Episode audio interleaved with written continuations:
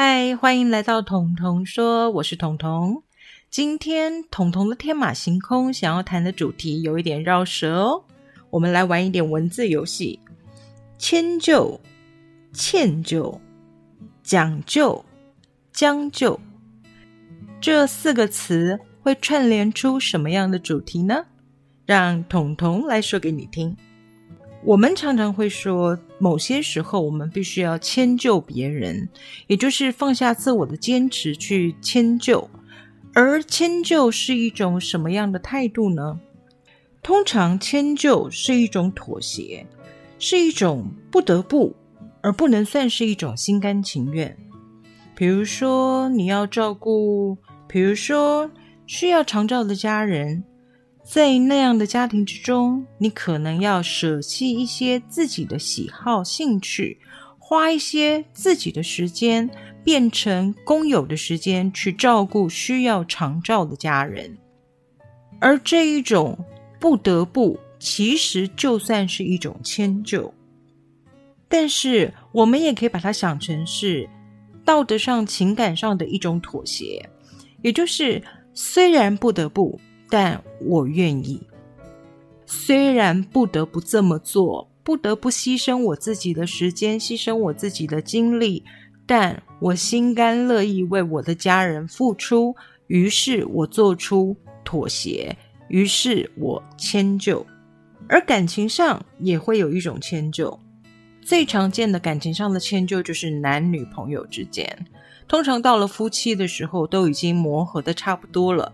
所以，我现在讲的是感情在磨合的期间，最常看到的就是那种，嗯，小情侣啊，刚谈恋爱啊，彼此甜甜蜜蜜的，然后你做些什么我都想跟着做，你想些什么我都想跟着想。你喜欢钓鱼，你喜欢看电影，你喜欢看书，你喜欢到咖啡厅，或者喜欢到儿童游乐园。儿童乐园，你看。这个是多早以前的用语，现在叫游乐场吧。OK，反正就是呃，也许是游乐园。好，在谈恋爱的时候，我们常常会放下一些自己的坚持，而去迁就对方，这也是一种妥协。但这种妥协，我常常觉得无法持久。它不像是对于常照家人之间的那种情感上的妥协。它比较像是希望得到一些回报，然后做出的迁就，也就是这个状况会慢慢的演变成我迁就你，为什么你不迁就我呢？当这个疑惑发生的时候，就是情侣吵架的时候喽，也就是情侣的感情之间会慢慢的出现一些摩擦。如果在这个时候你的迁就和你们磨合之间的程度成正比。那么这份感情就有延续下去的可能性，可能进展到婚姻的部分。但是另外一个部分，我们今天不讨论。事实上，婚姻里也有很多的迁就。你不洗碗，我就得洗啊，不然我们把碗打破吗？永远把碗打破，大家都不要洗碗，然后把碗打破以后，我们再去买新的碗。其实这也是一种很好的磨合方式。好，我们再来讲，还有一种迁就叫人生的迁就。人生的迁就就很复杂了，怎么说呢？可能是职场上的迁就，可能是人际关系上的迁就。也就是，也许你并不喜欢这样的模式，也许你并不是喜欢唱歌、喝酒、跳舞这样的，对你来说像是应酬的模式，但有些场合你就不得不去迁就。其他人的喜好，这个时候呢，这种迁就也可以算是一种妥协，但我觉得谈不上心甘情愿，或者是心不甘情不愿。其实它就是一个人生中的妥协，也就是说，我不再坚持我自己的立场，而是去迎合别人，不见得是讨好，但不想引起争议或争执。这样的迁就在人生当中随处可见。我相信你的人生当中一定也有这样的迁就，还有一种迁就是因为歉疚而产生的迁就。就比如说，爸爸永远在外面工作赚钱养家，然后他很少时间能够在家里陪伴小孩。于是呢，当他放假了回到家的时候，他就会尽其所能的满足孩子的所有要求，去游乐园玩啊，去吃大餐啊，去买一些孩子喜欢的玩具啊、礼物啊，他。这种迁就孩子的行为，其实是为了要弥补他心中的歉疚，所以迁就也有一部分是因为歉疚而产生的。这是我刚才说，为了成全自己因为歉疚而产生的迁就。还有一种人，他不是迁就哦，他非常的讲究，讲究什么呢？讲究生活的态度。讲究自己的衣着，讲究自己的人生，这种很讲究的人呢，他是不愿意将就的。讲究的人，他会要求自己每一个言行、每一个举止，甚至身上的衣服线条都要讲究，都不能随便将就。讲究的人，其实在某种程度上，生活来讲是自得其乐的。因为他的讲究可以带给他自己非常高的自信感，然后他觉得自己生活的感觉是比较优越的，所以呢，在讲究的人生当中，并没有什么不好。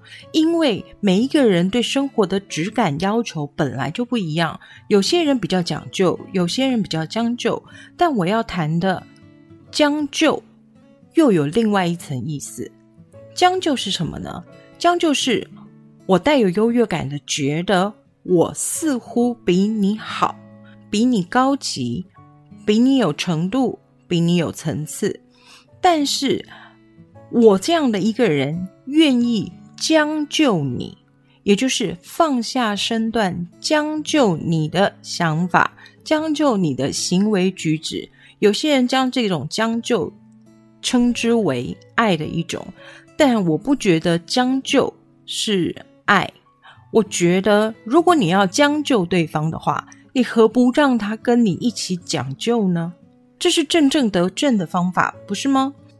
当一个讲究的人，他要选择迁就或是将就，其实有一点委屈的感觉。但是，一个讲究的人，他能够带领他的朋友或是他的家人、他的伴侣，跟他一起过上讲究的生活，其实也没有什么不好呀。也就是把生活品质拉到更高一点的层级，或者是把生活的态度过得更严谨一点，这样的讲究，其实我觉得是可行的。但是如果你不想活得那么辛苦，就像我，我觉得活得轻松自在是一件很重要的事情，所以呢，我就不那么讲究。嗯，迁就这个话题呢，其实是因为我看到最近好多的小朋友在谈恋爱。年轻人，然后年轻的伴侣，年轻的夫妇，在磨合的过程当中，为了要展现爱对方的方式，所以他们就不断的选择迁就。但你知道，迁就久了，人是会厌烦的。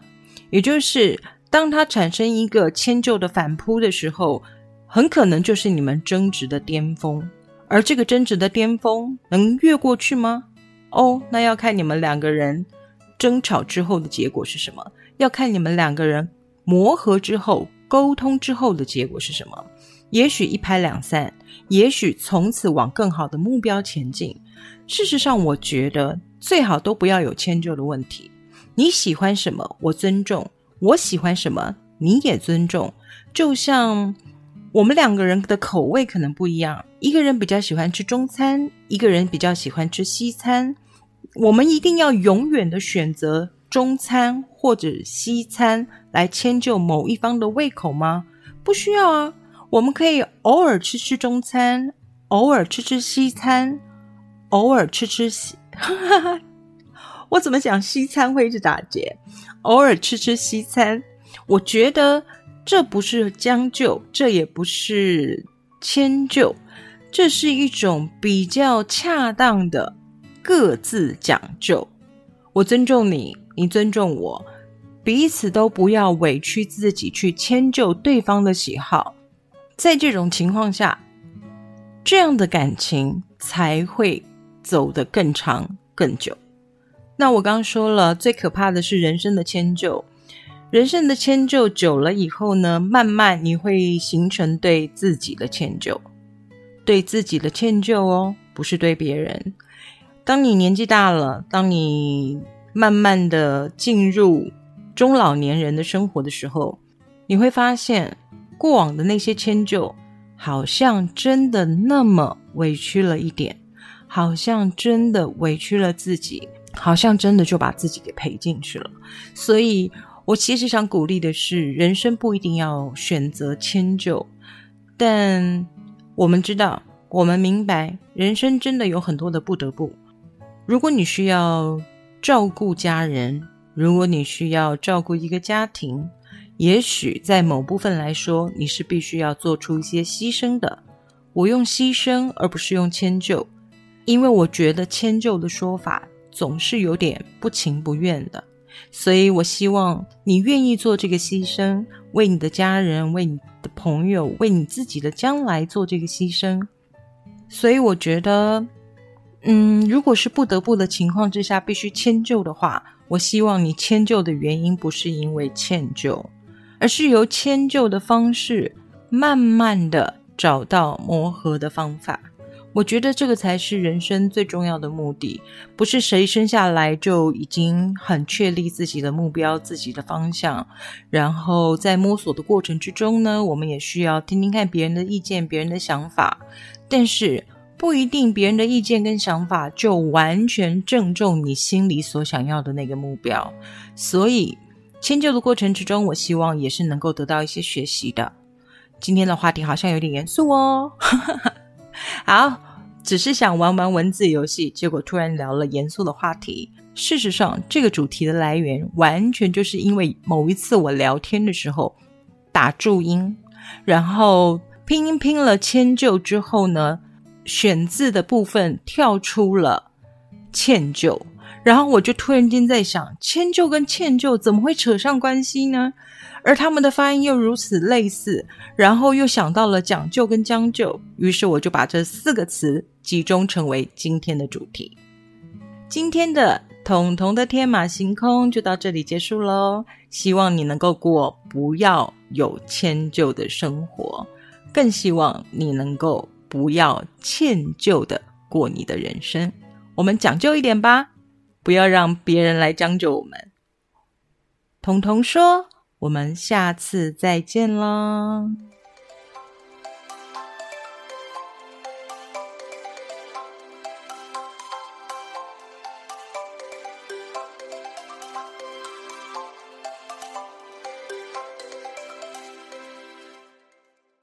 节目资讯栏的下方有一个留言的功能，欢迎大家使用哦，让我听听你们的想法，也让我们好好的交流一下。